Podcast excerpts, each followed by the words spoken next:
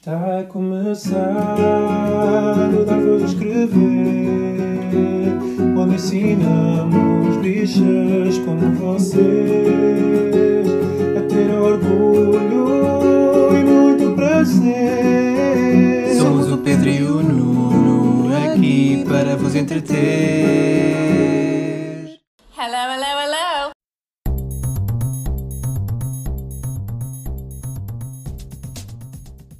Olá, chamo Pedro Carreira E o Nuno Gonçalves. e este é o 71 episódio do Dar Voz a Escrever, o podcast semanal de notícias e comentário político LGBTI português.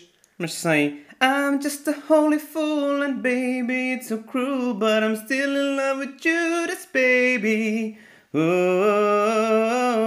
I'm in love with Judas, Judas, Oh, I'm in love with Judas, Judas. Judas, Judas, ha, ha, Judas, Judas, ha, ha. Pronto, pronto, acho que isso os fones já foram todos à vida. Boa Páscoa, apesar de ser quarta-feira para vocês, para nós é domingo. Domingo de Páscoa. E não comemos cabrito, mas ouvimos muitas vezes o Judas da Lady Gaga, que foi lançado há 10 anos na Páscoa. Porque ela é uma pessoa que tem em conta os seus fãs católicos e decidiu lançar o Judas na Páscoa. Parece-me bem. Já fez 10 anos. É verdade. Pronto, não sei. eh, é não, já Páscoa. passaram 10 anos, sim senhor, desde o lançamento de Judas Haas e pronto, esta é uma Páscoa muito triste. É. Não comi cabrito. Ah, por causa da comida. Sim, Ah. claro, então. Pensava que era por Jesus Cristo ter ressuscitado. Quem? Jesus Cristo. Ah, isso é indiferente. Eu gosto é de cabrito. Cabrito assado da minha tia. E não comia cabrito assado da minha tia e comi peixe cozido eh, ao almoço. De nada. Hum, com arroz de brócolis. Foi uma, Refeição saudável pela primeira vez em não sei- não sei quantos dias. foi uma refeição santa. Pronto. É, é inesquecível. Completamente.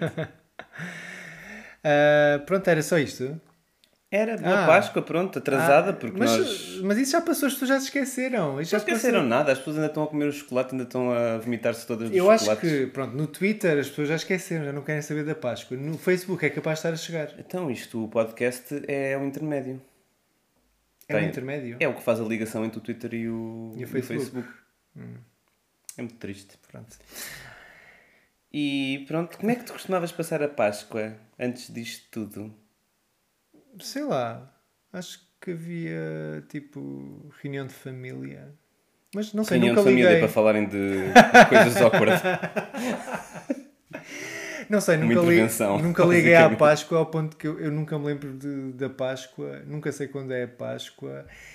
E. Isso também é e normal porque muda todos os anos. Só as pessoas. Pronto, faz sentido. Não É- faz sentido nenhum mudar Exato. todos os anos. Não faz sentido eu esquecer-me. Pois. Mas já viste, tipo, o homem morreu numa, numa data certa, né? não? Quer dizer, numa Ele data não, certa. ele não morreu, vai lá, vai, tipo, mais ou menos duas semanas. Eu acho que não há datas certas em relação a não. Jesus Cristo, nem a nada do que está na Bíblia. Acho que se diz Ju. Jesus Cristo. Não há nada assim certo. Acho que aquilo é, é uma história. E aconteceu mais ou menos algumas coisas por ali. Com alguns. eh, Por ser exatamente uma história, podiam, tipo, ah, inventem uma data. Também não inventaram o 25 de dezembro. Pronto. Pronto. E falharam. Falharam porque ele nasceu quase um ano antes, não foi? Qualquer coisa assim. Não, não, não sei. Foi uns Ai, não, dias ai, depois. porquê estamos a falar de teologia agora? Ai, não sei. Tu Eu só te perguntei o que é que fazias na. Páscoa. Sei lá o que é que fazia. Não, não, não liga isso. Eu comia o cabritinho da minha tia. Isso é, é código. Não. Olha, por falar em código, agora que me lembrei Vinci. do episódio anterior que falámos de, Alan Turing.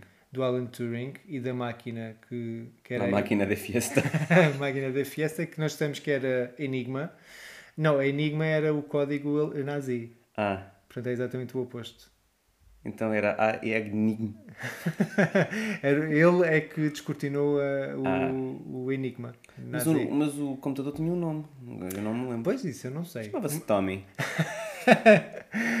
Tommy, Sei lá. do, do tipo os perfumes e Você- a roupa. Ai, Pedro, que brega.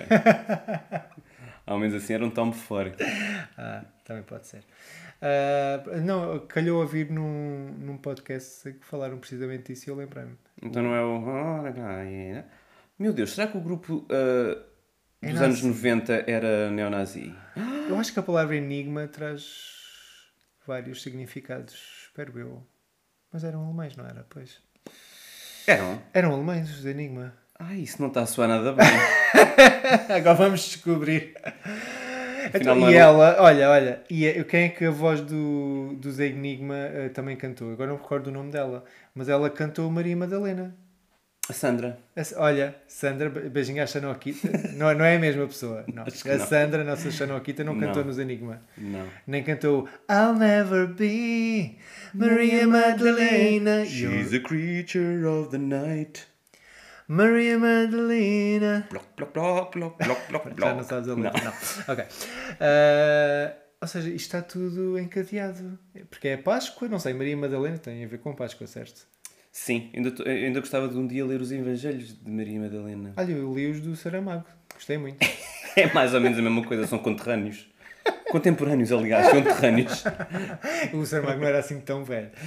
Mas ele, Sim, mas nasceu na, na mesma zona. eu, eu gostei muito desses. De, O Saramago era da onde? Ele era do Ribatejo. Do Ribatejo, tal como a Maria Madalena, aparentemente. Acho que pronto, isto deu a volta, não é? E, e também falámos do, do diabo no, no episódio anterior. Com o. pois é, a religião Little rege as nossas vidas. Ou condiciona-nos. Muitas vezes. Pois, Isso é verdade. Quase sempre. Eu não quero falar sobre isso. Sempre.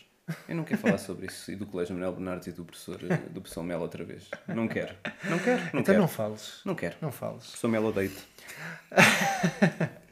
Mas vamos fazer eh, a nossa iniciação aos tópicos da semana? Ai, iniciação. Isso parece. Acho que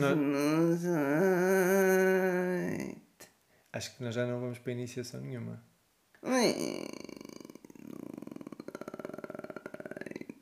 Isso parecias o Alien. E parece sempre o Alien.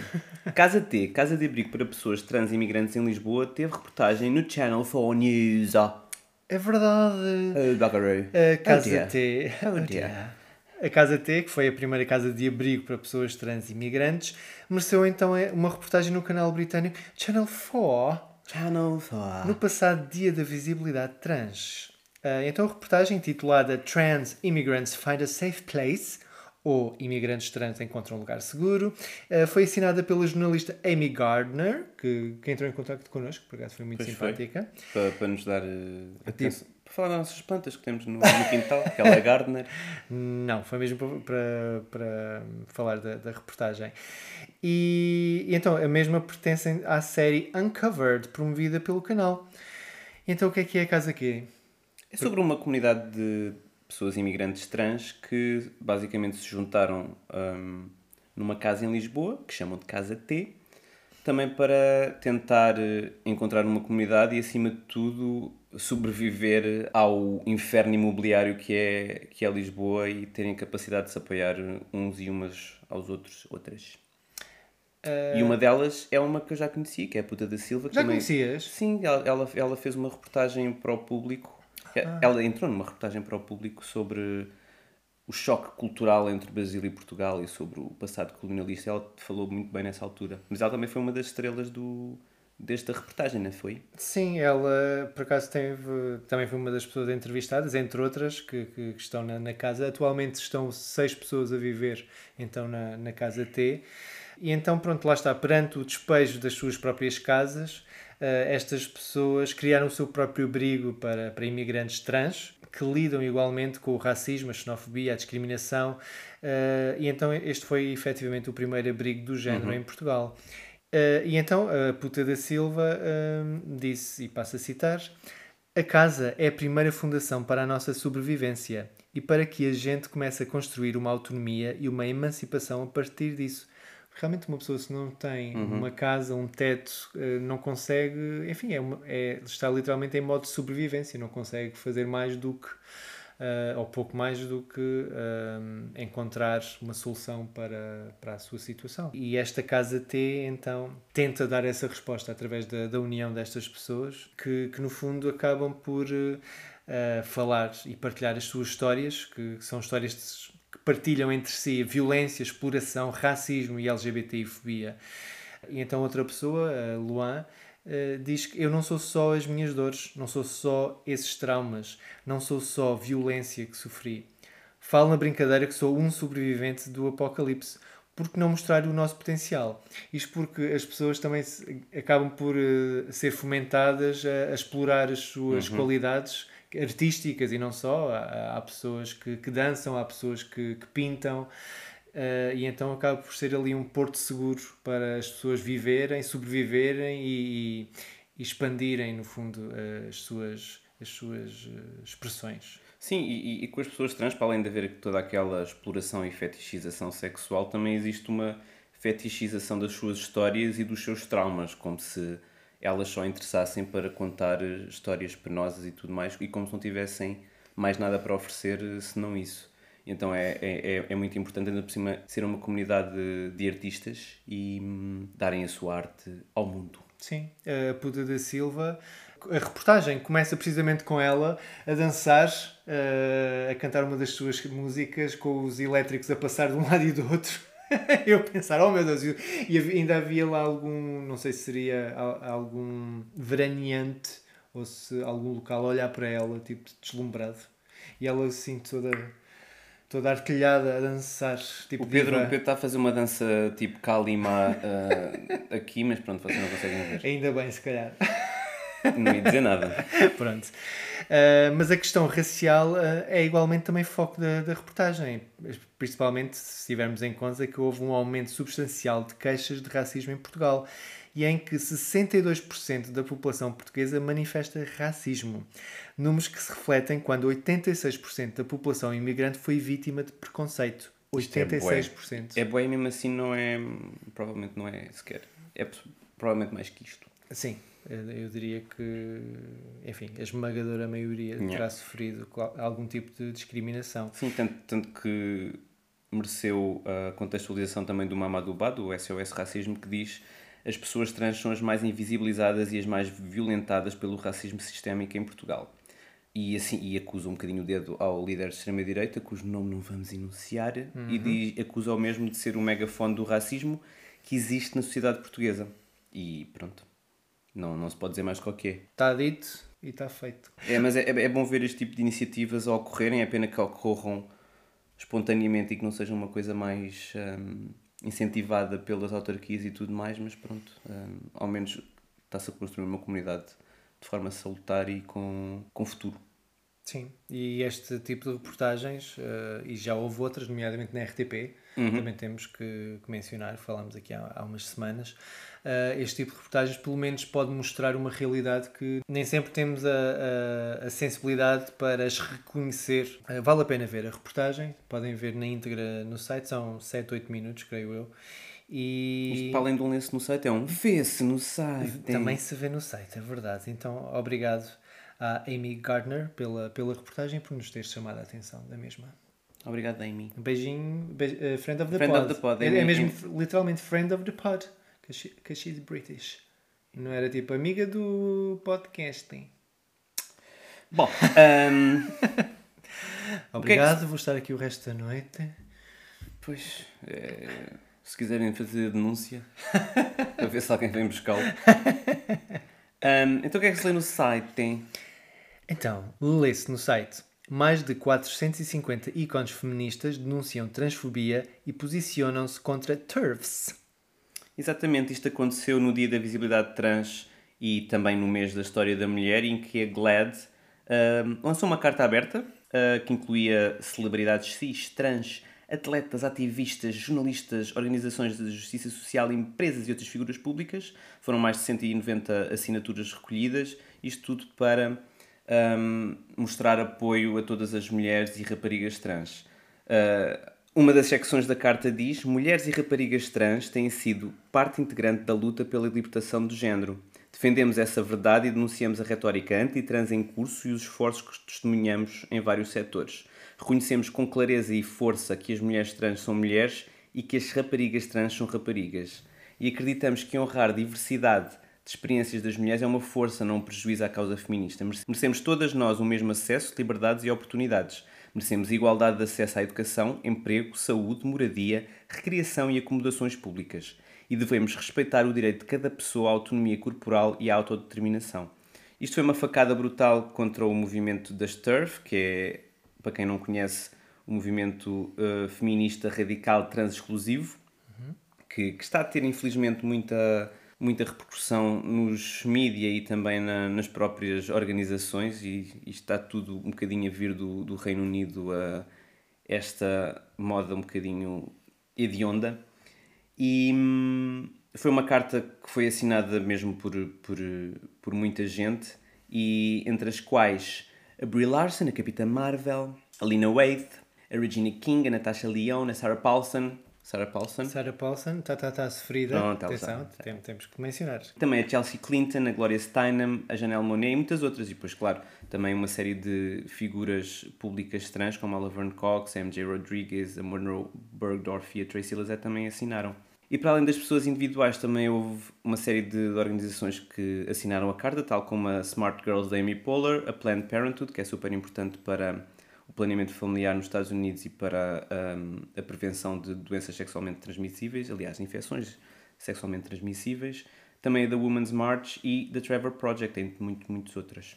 Isto surge num- numa altura em que as pessoas trans continuam a ser eh, violentamente atacadas nos Estados Unidos e mortas, pelo menos 44 pessoas foram mortas nos Estados Unidos, e existem neste momento mais de 80 projetos de lei anti-trans que estão a ser propostos também no- nos Estados Unidos. Isto, apesar do Trump ter saído da, da Casa Branca, hum, os seus rastros estão, Ai. estão bem evidentes. que horror. Ai, não, não, Pois, não. Quer dizer, antes Prova- fosse. Provavelmente na cama, não é?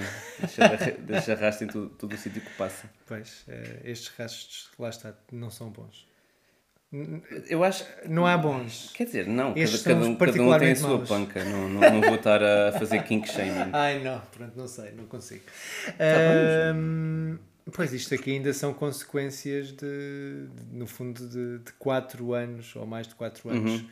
ah, em que houve um ataque deliberado contra a população trans e, e que ainda está a ter repercussões, não só ah, nos Estados Unidos, mas também um pouco ah, por todo o mundo, nomeadamente no Reino Unido, que falámos na semana passada, da insegurança das pessoas trans no seu local de trabalho.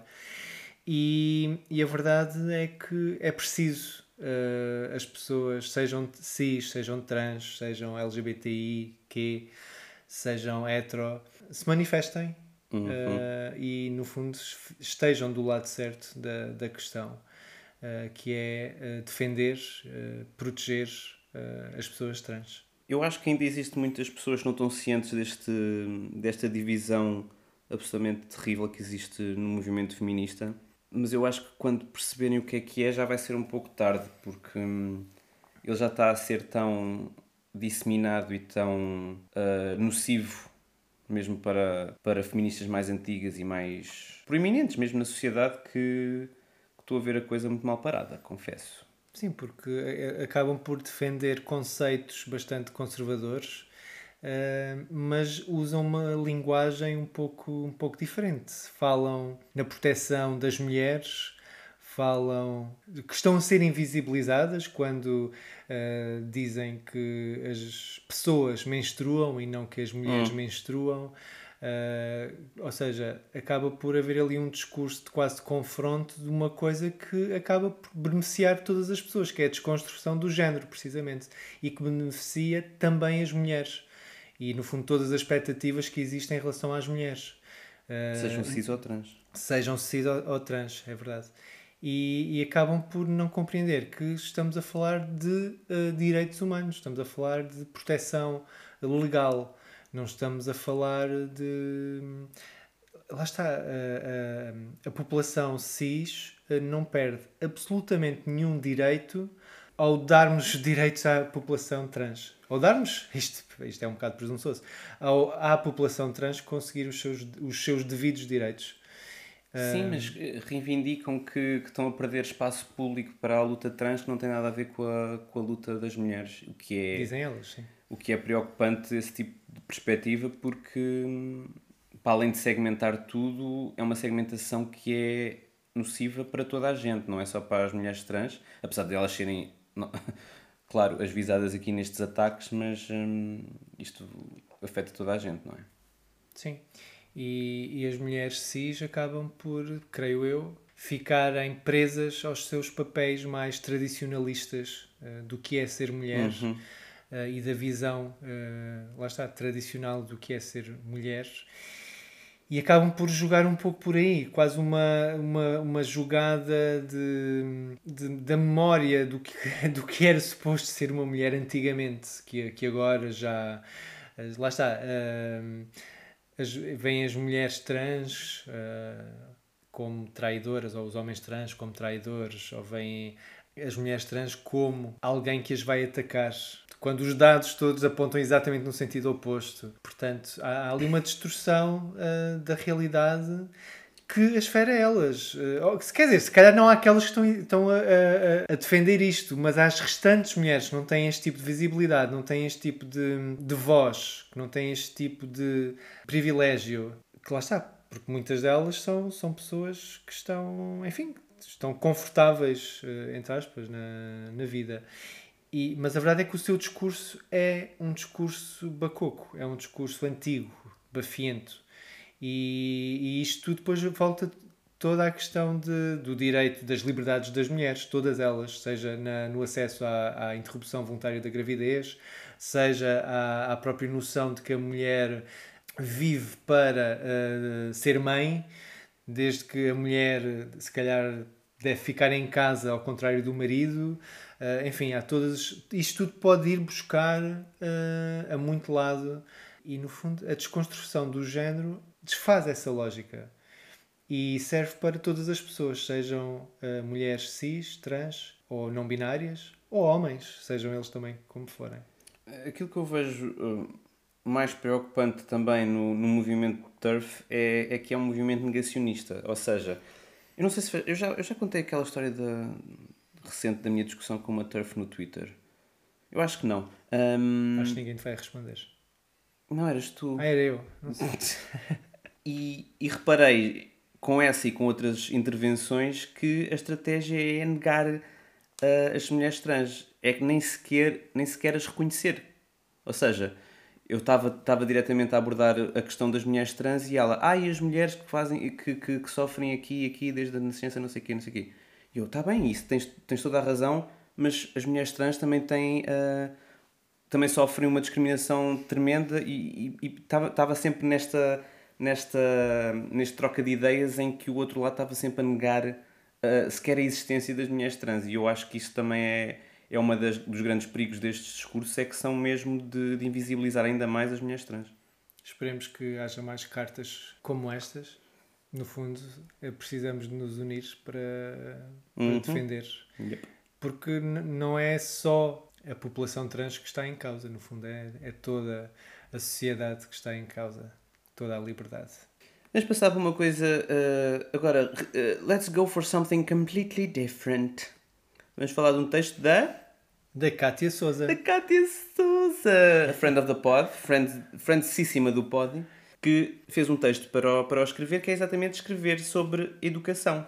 Isto porque a Cátia é, é educadora infantil, é professora do. Prim... Aquilo é primeiro ciclo, não é? E pronto, ela está a falar um bocadinho no, neste texto dos vários livros infantis que tem, da, da coleção que tem, tanto física como digital e recomenda uma autora em particular, que é a Joana Estrela, que é uma autora uh, que escreve em português, mas diz também que compra muito dos seus livros infantis, aqueles que tem um, na sua coleção, em livrarias feministas em Madrid, que têm secções infantis mesmo incríveis e invejáveis comparativamente às que existem em Lisboa.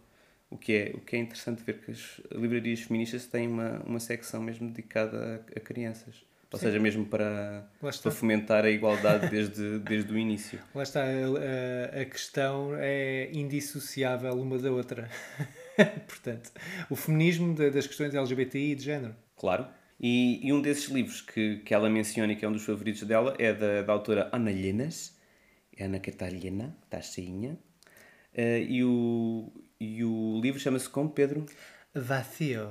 Vacío. Vacío. Por supuesto, que eres autora también del otro libro muy famoso, muy, muy guapo, que eres O Monstro das Cores. Espera, isto é Viseu. Estou a falar de Viseu, que é um, um, livro super famoso em Portugal, mas este Vacío ainda não tem, ainda não tem tradução para, para português. Uh, mas a, a Kátia faz um bocadinho a sinopse deste livro e que conta a história de uma menina de cartão chamada Júlia, que vive pacatamente num tranquilo bairro com a sua família e um dia, assim de um momento para o outro, é fulminada por um enorme vazio. A Júlia rapidamente percebe que o grande vazio que sente é como um buraco negro por onde tudo passa, e por muito mais que procure nas coisas e nas pessoas à sua volta, não encontra nenhuma tampinha com o tamanho ideal para o encerrar. Ou seja, retrata para crianças uma algo que todos sentimos um bocadinho de vez em quando, não é? Aquele vazio na alma. Ah, não, pensava que era uma fomeca. Oh, Pedro, estamos a falar de, de saúde mental infantil e tu estás com fome. Então, também é saúde. E também é um bocado infantil. Não Sim, sei, em Portugal ainda não há muitos livros editados com, com esta temática. Uh, não é assim muito fácil uh, de encontrar, embora, já, embora haja alguns. Isto também uh, foi o Dia Internacional do Livro Infantil. Ah, foi? uh, na semana passada, sim. E então nós temos algumas sugestões no site e neste artigo a Cátia também então sugere, sugere mais uns quantos que, que no fundo a marcaram e, e no fundo também acaba por discutir ou, ou abordar a importância que é dar uh, estas histórias também às próprias crianças para não as condicionar na sua própria liberdade e na sua própria exploração de, de quem são, de quem são as outras pessoas, se saírem enriquecidas com, com os próprios livros. Ela disse que para ela até era relativamente simples uh, falar uh, sobre assuntos LGBTI com crianças do Jardim de Infância e Primeiro Ciclo, mas diz que infelizmente não consegue ainda arranjar estas tampinhas que tapem os vazios das, das crianças que, que por ela passam. E também, Por completo, não é? sim, e também diz que vê muitas crianças a viverem sem preconceito, sem a consciência de que estão a fazer algo errado segundo a sociedade, tipo pintar as unhas, o que é algo que ela menciona, e que depois é um menino de unhas pintadas que depois é abordado pelo pai quando, quando o vai buscar à escola, assim, de forma um pouco, pouco violenta e um pouco hum, culpabilizante, ou seja, existe logo a inocência perdida nesse momento de, de uma criança que estava simplesmente a fazer algo que, que lhe dava prazer e lhe dava alegria, e depois ter o pai ou um educador a, a cortar-lhe as asas, basicamente. Sim, no fundo as, as crianças acabam por ser estar no estado mais puro, entre aspas, de- do, do ser humano, mas que depois começam a absorver todos os condicionamentos que, que, que lhes impõem. E esse é um dos exemplos. Lá está um menino ou um rapaz pintar as unhas pode ser um, um stress e, e para, para a família hum, porque sabe-se lá porquê. Uh, e eh, lá está, por isso mesmo é que não depende só uh, da, da escola, uh, no fundo, tapar esse, esse vazio que, que as crianças possam, possam ter. Também depende, obviamente, da, da família, também depende da sociedade, que elas começam a absorver uh, tudo que, o que as rodeia e começam a perceber os sinais. Começam a perceber o que é que é ok, o que é que não é ok Começam a censurar-se. começam a, sim, a- a- através de- do que veem, através do que assistem, começam a censurar-se e a limitar-se quando no fundo queremos é que as crianças não limitem a sua, a sua exploração, a sua identidade e lá está. O que é que, o que, é que significa um miúdo ter as unhas pintadas? Hum, Que é giro, tem Pronto, cores. ok. Teve a pintar as unhas, teve a brincar. Tem cores, é giro, não é aborrecido. Não quer, exato, não quer dizer absolutamente nada, lá está. Não, não diz nada sobre eh, a sua identidade de género, não diz nada sobre a, sua orientação sexual, não, não, não tem que ter sequer nada a ver com isso. Como falámos também aqui há uns episódios, a questão da identidade de género geralmente até, se, até começa a ser eh, explorada muito mais cedo até do que a orientação sexual. Embora, claro, pode ser de uma forma muito primitiva em, em termos de desenvolvimento, em termos de compreensão também, tanto uma, tanto uma questão como a outra, mas eh, geralmente a identidade de género, lá está, desde o primeiro dia que, que as crianças estão condicionadas, ou poderão ser quase sempre condicionadas nesse aspecto, nem que seja pelo nome, pela forma de vestir, pelas cores que vestem, pela sociedade, pelo beijinho, pelo passou bem, por... eh, Enfim, há todos uns comportamentos que acabam por eh, formatar as, as crianças e as pessoas num, para um determinado eh, para uma determinada caixinha. E, e nem sempre elas reconhecem nessa caixinha. Sim.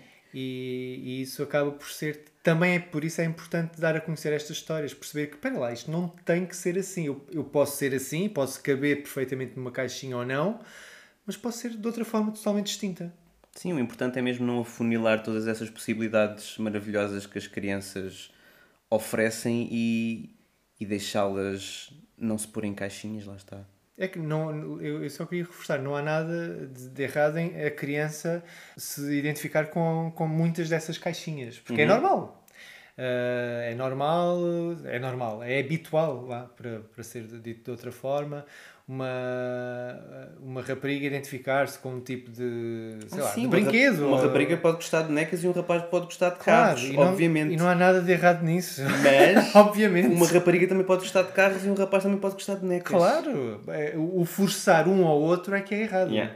Ah, mas sim dar-lhes a, a- a- a perceberem o que é que eles realmente gostam. Uhum. E, se, e, não, e se não gostarem ou se, se preferirem brincar com uma coisa que habitualmente não é, enfim, que é menos comum, que seja ok, lá está, desde que não, não, não, não estejam em perigo, desde que não estejam a fazer nenhum mal, ah, deixem explorar.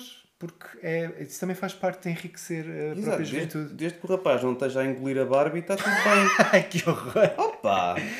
Pronto. Uh, portanto, não há nada de errado. Nós Sim. eh, também, felizmente, conhecemos várias crianças e, e elas brincam com os muitos brinquedos. eh, alguns são mais focados para o, para o seu género, outros nem tanto, e, brincam, Uhum. e brincam livremente tanto com uns como com outros, eh, mas de forma descomplexada. Sim, E não há im- e limitações E não, imposta Nas brincadeiras, porque estão habituados a brincar com tudo. Não existe, ah, agora vou brincar isto às, com, com isto às escondidas, que é para ninguém saber. Não. Sim. Também, uns amigos nossos ah, também de- deram ao filho, ah, ou pediram, já, já nem lembro se foram mesmo eles que deram, se foram Ah, ah, cozinha. familiares. Sim, deram ah, um, tachos e cozinhas e tudo, mesmo para ele perceber que aquilo também é ok para Exato. ele brincar. E ele adora. E ele adora, porque assim, pelo menos, eh, o, o pai ou a mãe, quando estiverem realmente a cozinhar, ele não está a usar os tachos verdadeiros e, pode- e eles estão mais descansados com o filho a brincar na cozinha de, de brincadeira. Pronto. Sim.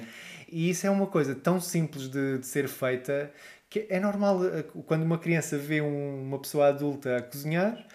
Se calhar também quer, experimentar, então por que não fa- tornar aquilo uma, uma, uma brincadeira segura, lá está, porque não usa os, os, os, os componentes ver- verdadeiros e, enfim, com algum perigo associado. Então não, tem as suas próprias brincadeiras e quem diz isto diz, porque não uma rapariga ter, eh, sei lá, assim, aqueles clichês, uma, uma coisa de ferramentas Um também para de brincar. ferramentas, sim. Pronto, porque não? Qual é o problema? O que é que isso a limita? O que é que isso, quem é que isso ofende? Se ela lhe apetecer brincar com aquilo e a seguir for brincar com uma Barbie ou com uma boneca ou à bola ou o que for, qual é o problema? Pronto. Está tá dito, já Olha, disse tudo. Pedro, ele ficou muito. Estas coisas Muito deixam afogueado. Deixam-me coisa, porque eu também gostava de brincar. Eu brincava com o pequeno pônei, Ah, eu também. com a Deu-me Shira. deu um pequeno pônei à, à socapa. Mas eu, eu E eu só brinca- brincava às escondidas. Pronto.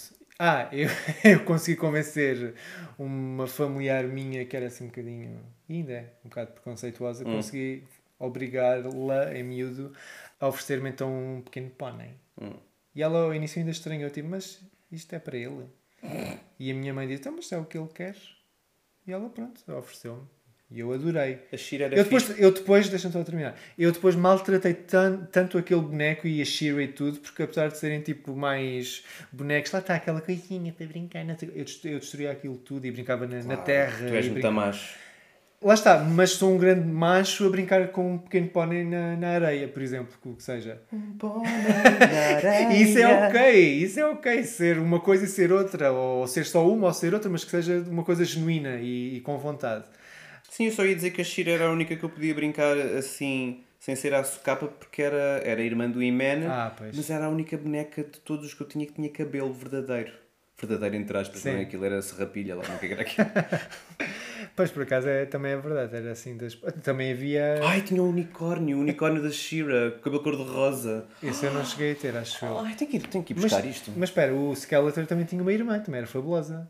Mas eh, o cabelo dela era Não curtinho e, não tinha, e era tipo plástico. Não, pois, não tinha Não. a mesma piada. A Shiro é que era. Mas pronto, voltando ao- a- aos livros infantis e ao texto da Kátia, ela acaba de forma muito bonita e eu quero reproduzir esse, esse texto. Então reproduz lá. Vou reproduzir eh, na minha voz maviosa. O meu objetivo enquanto educadora não é tapar os vazios das minhas crianças, mas sim torná-los mais pequenos. Um vazio pequeno permite a passagem de tristezas e medos, é certo, mas também permite a passagem de palavras e desenhos e cores, e músicas e pessoas. E talvez, talvez com sorte, esta mistura mágica faça a diferença. Oh, Kátia! Um beijinho à Kátia. A Kátia a ser, a ser fofinha. Não, quem é esta pessoa? Quem é? Quem é esta Quem pessoa? é? Gosto muito de ti. Eu também. Um beijinho grande, Kátia, e obrigado E pela tua a, partilha. e esperamos a segunda parte. E esperamos a segunda parte, é verdade, é também. Então está tá na hora de dar voz. Ai, meu Deus, pronto, sim. Eu vou dar voz a Succession, que para mim é a série perfeita para se ver em família na Páscoa. Já passou. Isto Páscoa, agora só para o ano, é cá a Páscoa outra Então vez. pronto, vejam na com, com- com a família para o ano na Páscoa. Isto porque é conta a história, eu não sei se conhecem, não sei se conhecem, estou, eu estou a falar com o público à espera de uma resposta. Ahm, não, não conhecem, então eu vou explicar. Ah, esta Succession é uma história ah, de, de uma família ah, Na HBO. da HBO que é cujo patriarca é assim um magnata dos mídia, um multibilionário ah, que vive em Nova York com, com, com a sua esposa e, e que A sua segunda ou terceira ou esposa. terceira, ou quarta ou quinta, assim, não interessa. E pronto, a história é desta família e dele e dos seus filhos e filha que hum, estão na linha para, para a sucessão do, da presidência da, da empresa multimilionária dele. E, e é possivelmente a série mais execrável que existe neste momento na televisão. Execra- muito bem feita, mas as- não há uma personagem que se safe naquela série. São tudo pessoas horríveis. Eu sinto-me tão bem a ver aquela série. eu penso, ah, eu podia ser assim. É que de vez em quando uma delas dá assim um vislumbre de, de sensatez e de humanidade, mas depois, ai não. Não, não. Ah, ainda assim, a minha favorita é mesmo a Shiv. Ah, Claro, porque é a- ruiva. Porque é ruiva. que é interpretada pela Sarah Snook, que eu fiquei eh, a descobrir que é australiana. Mais uma atriz australiana a fazer Ruiva. de americana. Eh, e ela também faz de, da prima advogada no, no filme do Pieces of a Woman, que também Ah, já, sim, já falámos. Umas semanas antes. Ahm, também gosto muito do, do, do Roman, que é, que é interpretado pelo Kieran Culkin, completamente depravado e. A sério, esta, esta, estas pessoas têm todas muitos problemas e dinheiro para resolvê-los. Muito dinheiro. Mas só que não resolve. O dinheiro simplesmente exalta esses problemas todos e exalta o quão miseráveis são e o quão desumanos são. É, é, é mesmo uma coisa escabrosa para. Às vezes estamos a ver aquilo de boca aberta porque as coisas que acontecem naquela série. Eu por acaso até acho que na primeira temporada existem algumas coisas que são um bocadinho Deus Ex Machina, assim um bocadinho tipo, acontece do nada um evento mirambulante para, para afetar o enredo, mas na segunda temporada está super bem feita, super bem enquadrada a nível narrativo e as próprias personagens crescem imenso e crescem para o mal, não é? Vai tudo para o inferno. Pois. Cada vez mais próximos do diabo que está, que está a receber o lap dance do Little Nas. Até porque eu, eu acho que lá está, a questão do dinheiro ajuda a lavar muita coisa. Pois é. Para além da própria lavagem de dinheiro, o próprio dinheiro ajuda a lavar muita porcaria que Sim, fazem. fica sempre com a cara limpa. É, é aquela é uma família quase imaculada. É.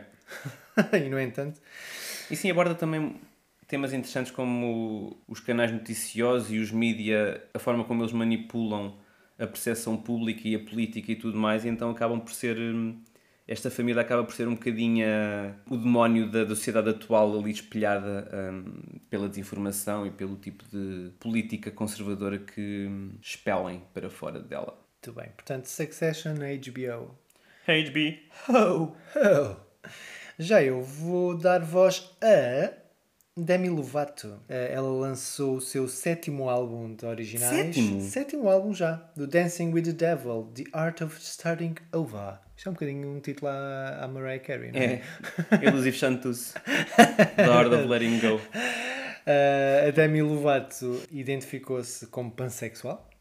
Bazoinga. Pronto, ou seja, para ela não há géneros. Ela sente-se atraída por qualquer género. tipo uma expansão da bissexualidade sem haver binarismo envolvido na, na atração sexual. Sim, ela sente-se atraída por pessoas. Hum. Pronto.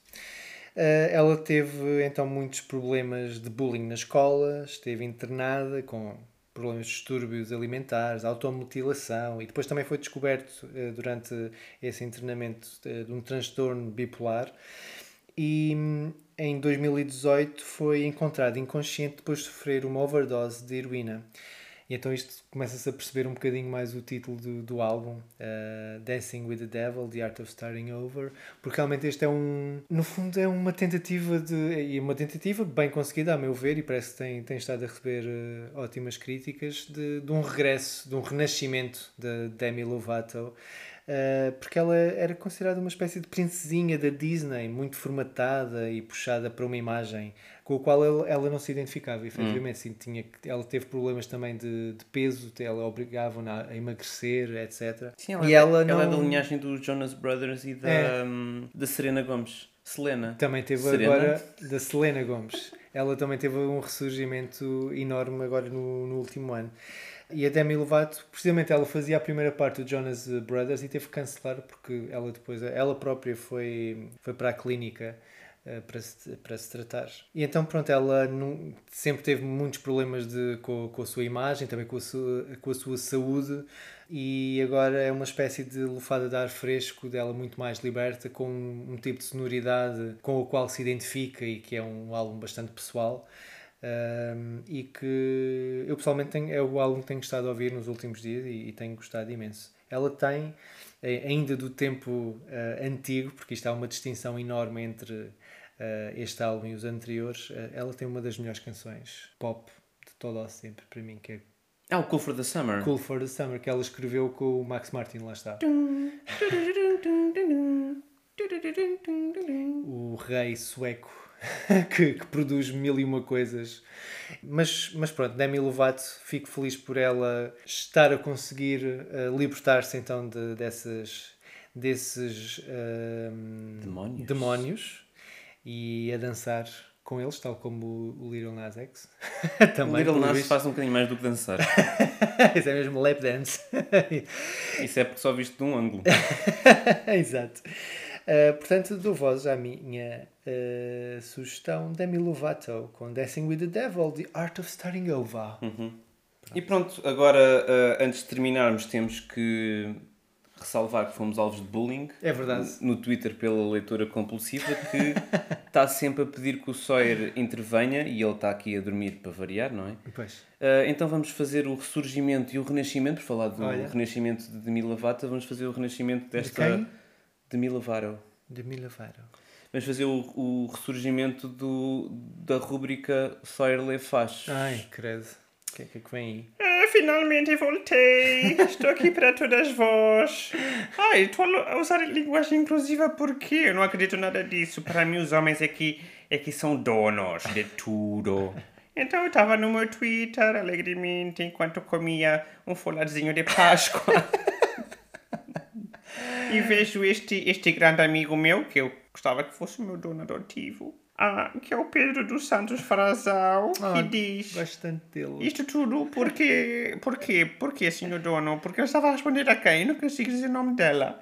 Ah, da Catarina Martins? Não consegues dizer o Sim, nome? não consigo, Ah. porque entre semelhas assim na- nas línguas. Ah, isto foi por causa de, da sede do Podemos que, que foi atacada Sim, que foi, foi atacada em, em Madrid ou em Barcelona, já não sei. em Madrid. Sim, muito bem. o quê? Ai, muito bem, foi muito bem atacada. Muito bem atacada, sim senhora. Não sei o que é que está a passar.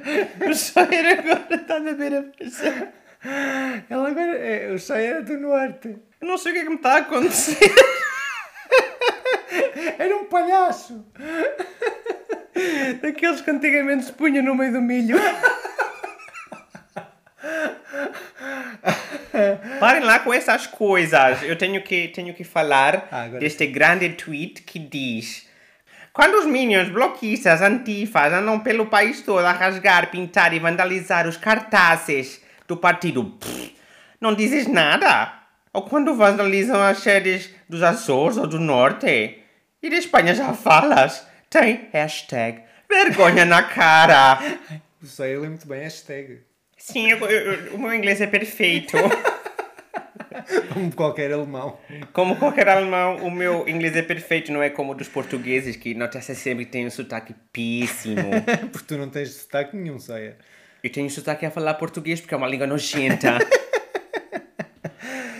Ah, pronto. Então, mas. eh, E vai lá que não tem sotaque co- misturado com o brasileiro também. Ai, pois não. Que eu Mas- gosto muito de ir ao Bra- ao Brasil, que também tem um presidente muito bom. e que também não gosta de não eu também não gosto quando levo vacinas, assim, vacina pelezinha ao pé do cachaço. e tipo, falo, "Ui!" Porque é é uma dor muito, muito breve, mas muito intensa. Ai, sei. Pronto, tivemos várias semanas sem te ter cá, olha.